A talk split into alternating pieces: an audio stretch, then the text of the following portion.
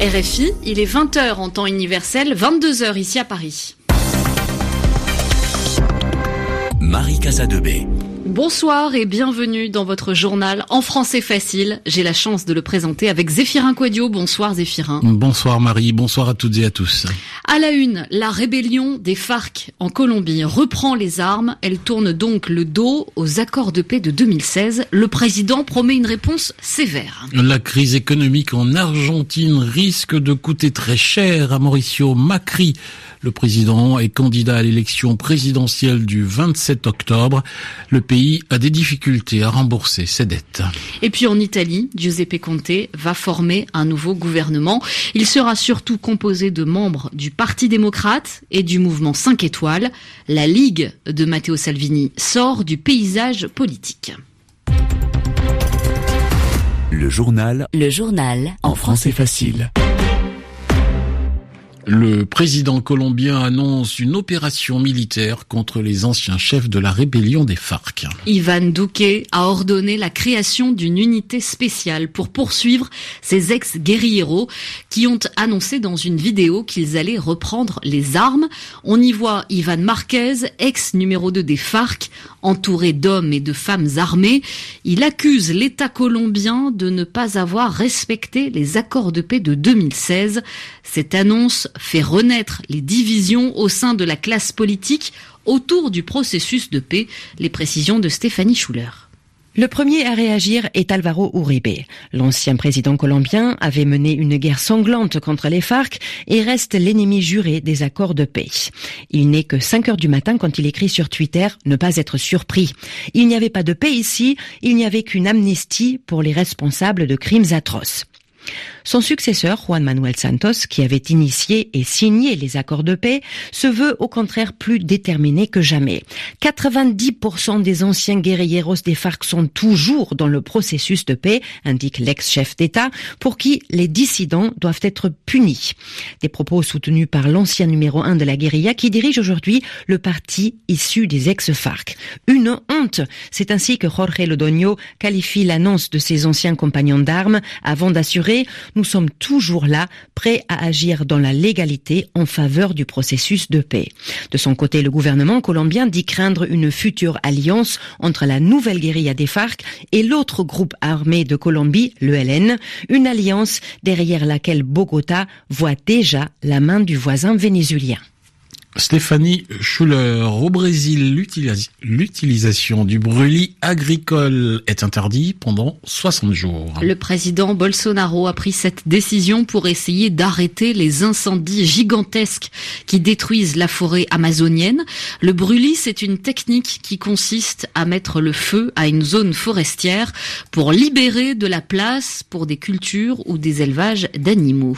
En Argentine, la valeur de la monnaie, le peso, a encore baissé aujourd'hui, conséquence de l'annonce des difficultés économiques du pays. Buenos Aires a demandé au Fonds monétaire international de rééchelonner sa dette, c'est-à-dire d'organiser autrement le remboursement d'un prêt de 57 milliards de dollars. En échange, le pays promet de faire attention à ses dépenses. Si la crise continue, elle pourrait avoir des conséquences politiques. L'analyse de notre correspondant Jean-Louis Buchet.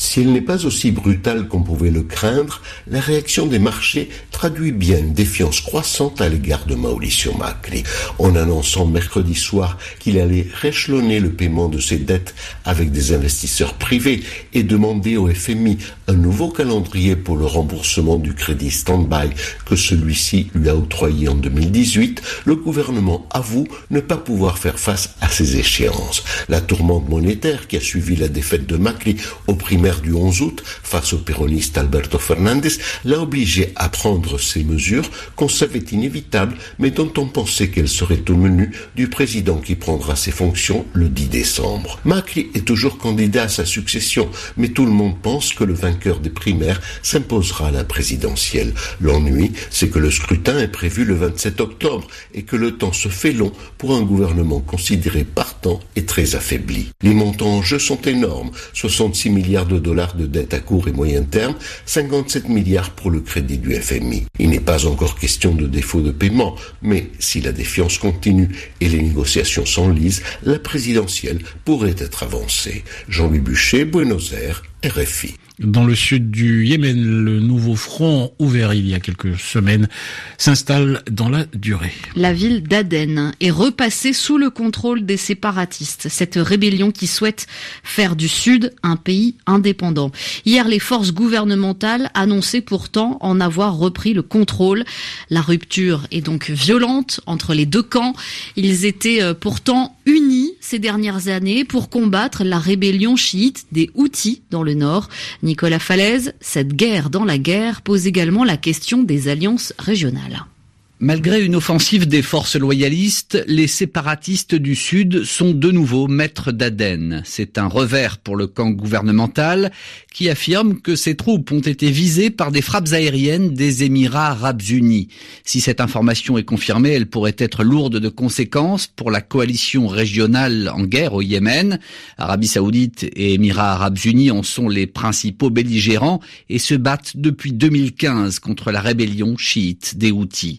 Mais Saoudiens et Émiriens n'ont pas les mêmes alliances sur le sol yéménite.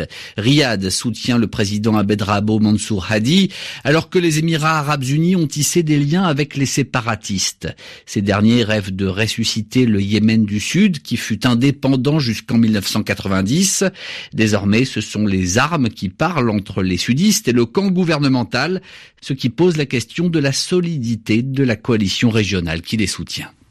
Nicolas Falaise en Grande-Bretagne, les conséquences hein, de la décision de Boris Johnson, la chef du parti conservateur écossais, démissionne. Dans une lettre, Ruth Davidson explique qu'elle quitte son poste à cause d'un conflit avec le Premier ministre à propos du Brexit.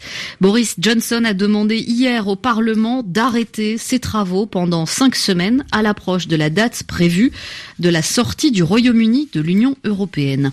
De son côté, l'opposition travailliste a annoncé qu'elle lancerait un débat en urgence la semaine prochaine pour empêcher le Premier ministre d'aller au bout de sa décision. En Italie, Matteo Salvini se retrouve euh, exclu du jeu politique. Le chef de la Ligue appelle ses soutiens à une grande manifestation à Rome mi-octobre. Celui qui est encore ministre de l'Intérieur espérait, en faisant éclater sa coalition avec le mouvement 5 étoiles, l'organisation de nouvelles élections. Il a perdu son pari. Le Premier ministre sortant, Giuseppe Conte, a accepté de former un gouvernement basé sur les sociaux-démocrates du PD et les populistes du mouvement 5 étoiles. Juste après avoir rencontré le président Mattarella, il a promis une équipe plus juste. Je le précise tout de suite, ce ne sera pas un gouvernement contre quoi que ce soit, ce sera un gouvernement pour le bien des citoyens, pour moderniser le pays, pour rendre notre nation encore plus compétitive sur la scène internationale, mais aussi plus juste, plus solidaire et plus inclusive. C'est le moment du courage et celui de la détermination, le courage de forger un meilleur pays et la détermination de poursuivre cet objectif sans se laisser freiner par aucun obstacle.